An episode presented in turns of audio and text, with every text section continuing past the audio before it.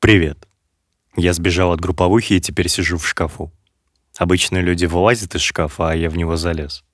Не знаю, как это работает.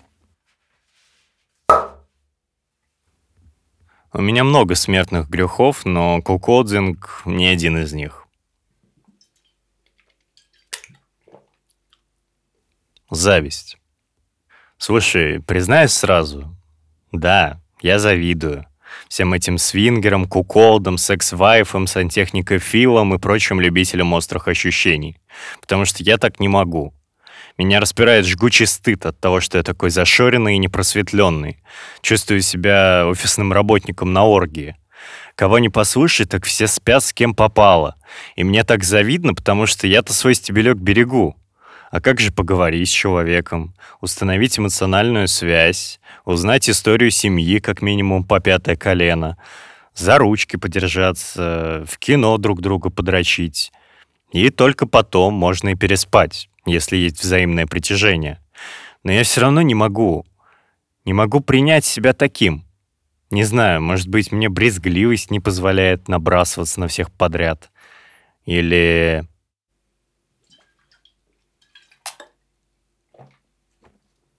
Гордость. Как-то я сидел в баре и познакомился там с одним чуваком. Ему было годиков 22, а не больше. И мы с ним разговорились на тему отношений. Оказалось, что мы оба собственники и очень ревнивые, да еще и зовут нас одинаково. Сразу предупреждаю, я хоть и сижу в шкафу, но не намерен из него вылазить, особенно с этими вашими признаниями. Ну да ладно. Просто предупреждаю, что история не закончится тем, что два собственника Степа нашли друг друга и отсобственничали друг друга до смерти. Единственный мужчина, которого я люблю, это Райан Гослинг. Так вот, сидим мы с этим Степаном номер два. И он замечает, что за столиком одна прекрасная дама скучает, которую он считает крайне прекрасной, а я нет. На одного Гослинга из десяти. Так что я решил быть вторым пилотом. Но нравится мне лезть в человеческие отношения незнакомцев. Это дает мне какую-то власть. Поэтому я постоянно людей стравливаю или пытаюсь их за шкирки взять со словами «Уединитесь». И вот я подначиваю Степу 2, мол, пошли к ней сядем, а он ни в какую. Уже хочу его схватить за руку и толкнуть на эту женщину, как вдруг она сама присаживается к нам. Для удобства будем называть ее Унтер Гослинг. Ну как для удобства? Я просто не помню ее имени. И вот Унтер Госли сидит напротив нас. «Привет, ребята», — говорит она. А я отвечаю, «Я Том Вейтс. Хочешь автограф?» А она, «Ты это уже говорил». И тут я понимаю, что я в дрова, потому что я этого не помню. Знаешь, много нового о себе узнаешь, когда потом переслушиваешь пьяные войсы или слушаешь рассказы от людей про твое пьяное поведение. Я вот, например, до сих пор не знаю, что меня надоумило на это. Поэтому я выбираю ебать раковины. Ты видела, какие великолепные сифоны в раковине? Про Тома Вейтса я хотя бы помню, с чего все началось. Добро пожаловать на реконструкцию событий пьяного поведения Степана Шерстянова. А начал я потому, что когда пришел в бар, там была шляпа на барной стойке. И я надел ее и начал подходить к каждому в баре и говорить, «Я Том Вейтс, хочешь автограф?» Все почему-то отказывались. Потом какие-то школьники, когда я шел покурить, окликнули меня, «Эй, Том Вейтс!» И я радостно поворачиваюсь, а они такие, а, не, обознались. я грустно иду к стойке, подыгрывая им. Мне захотелось их вознаградить за такую смешную шутку, и я попросил бармена включить одну из моих песен. Заиграла песня «БДСМ» меня. Я вышел в центр зала, окликнул тех ребят и сказал им, «Эй, вы! Я посвящаю эту песню вам». Спасибо, что были на реконструкции событий пьяного поведения Степана Шерстянова. И вот она мне. Ты это уже говорил. я чувствую, что я уже в дрова, улыбаюсь и периодически ухожу от них, пытаясь оставить их вдвоем. И это ни в коем случае не было связано с тем, что я банально накидался и меня мутило. И каждый раз, когда я возвращаюсь, он Тургосли мне говорит, ну ты куда постоянно убегаешь? А этот Степа, он просто сидит и молчит. Я вижу, что дело гиблое, и предлагаю единственно возможное решение в этой ситуации. А именно, поехать в другой бар. Как будто это бы что-то изменило, да? Но нет. В другом баре было караоке. Я надеялся повыть в микрофон, как Том Вейтс, чтобы меня выгнали, и тем самым закончить вечер на высокой ноте. Мы выходим на улицу, вызываем такси, потому что эта женщина не хочет идти пешком 2 километра. Какой там тройничок?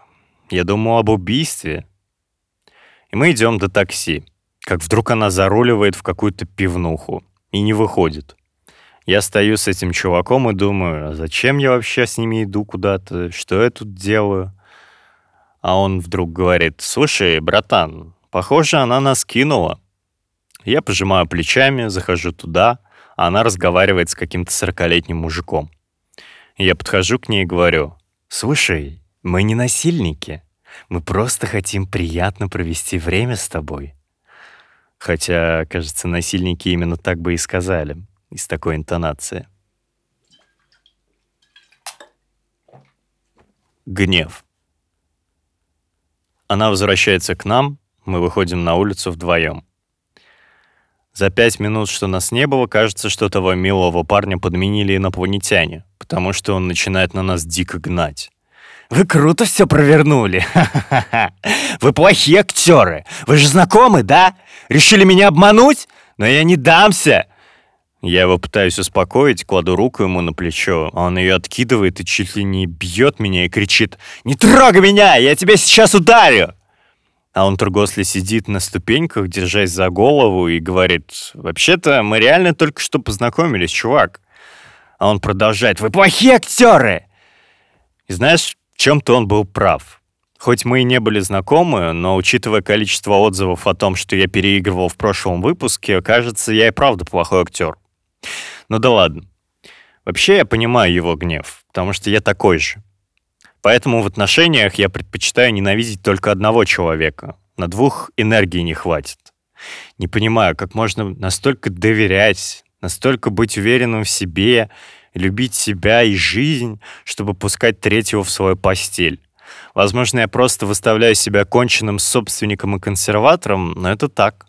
Как-то мою девушку поцеловал мой друг, когда мы напились, веселились. И он ее просто чмокнул, а я вышел из себя. Я хотел убить его, ее, себя. Я не понимаю, как это работает.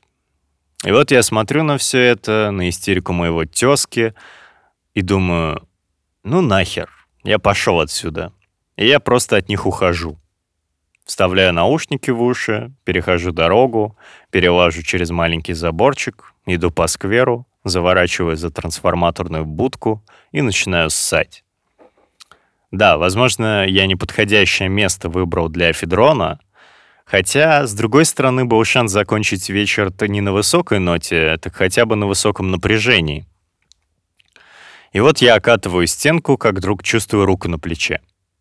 Продолжаю ссать, поворачиваю голову, а там этот чувак. Снимаю один наушник. Его рука все еще на моем плече. Я все еще ссу. И он говорит, «Слушай, братан, ну ты куда убежал? Групповуха же намечается. Чувак, ну групповуха же. И я такой, окей, посмотрим, к чему это приведет. Возвращаясь к ним, мы садимся в такси. Проезжаем 400 метров. И вдруг я говорю таксисту, слушайте, остановитесь здесь. И прямо посреди улицы он останавливается, я выхожу из машины и быстрым шагом ухожу в другую сторону. Перехожу через дорогу, прохожу метров 300, поворачиваюсь, а там этот чувак. Он идет за мной и кричит «Эй, Степа!» Я останавливаюсь. Я не знаю почему, но я останавливаюсь. Он подходит ко мне, приобнимает меня за плечи и говорит «Братан, ну ты куда убежал? Групповуха же намечается». И я ему отвечаю «Слушай, ты какую-то странную паранойю включил насчет того, что мы с ней знакомы, сцену тут устроил. Извинись за это.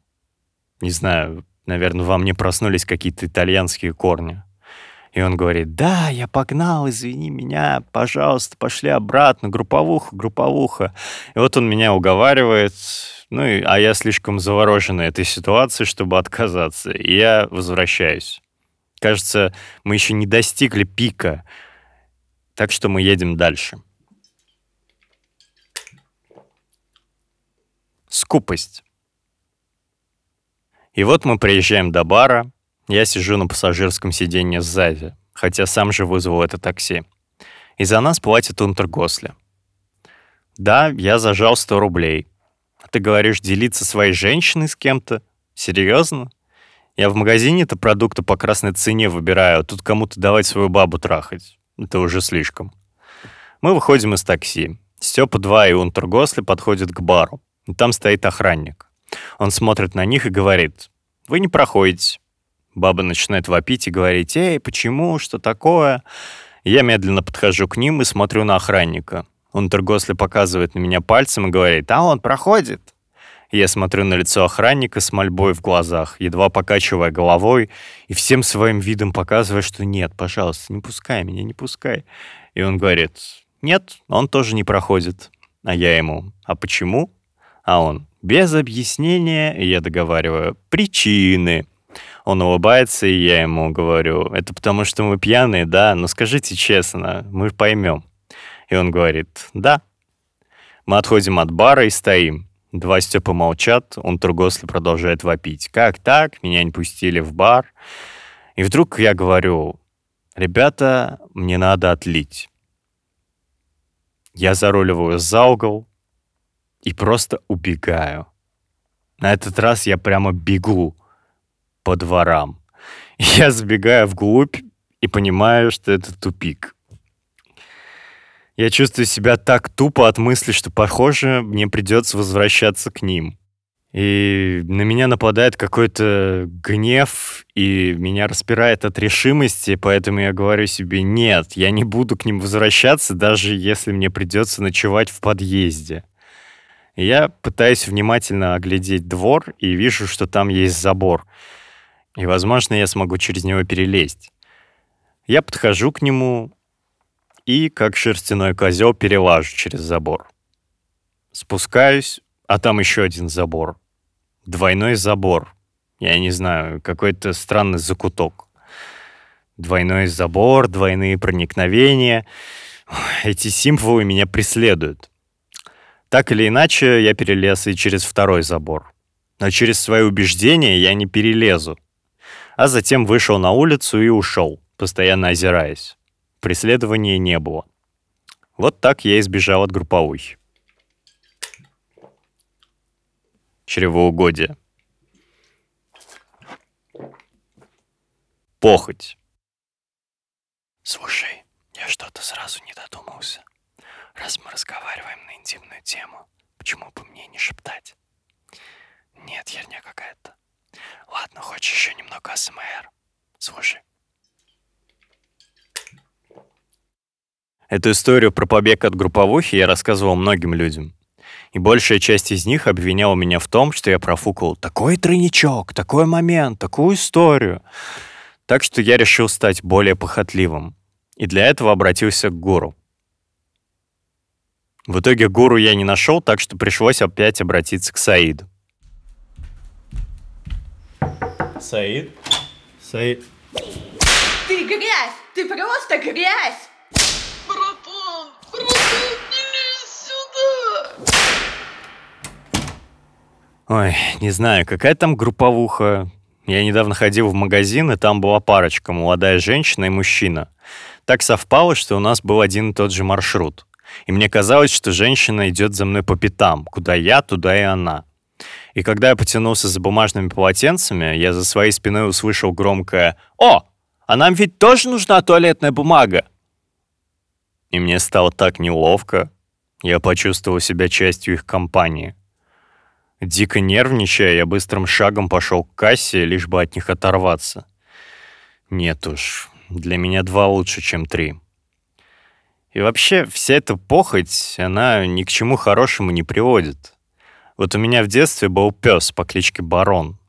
У него была гладкая черно-коричневая шерсть, массивная челюсть, огроменные глаза и такой же ум.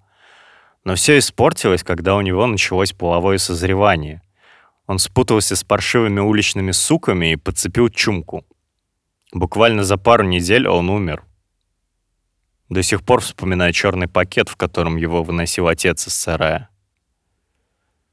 Жалко, конечно. Чумовой был пес. Уныние. Уныло это все. Может быть, я и правда многое теряю. Не назвал бы себя консерватором, потому что обычные отношения и брак у меня тоже вызывают вопросы. Вот, например, Саид проводил небольшой опрос среди замужних женщин, ну или просто девушек, у которых есть парни. И 90% из них признали, что изменяли своим мужчинам и не рассказывали об этом. При этом они считают, что недоговорка — это не ложь.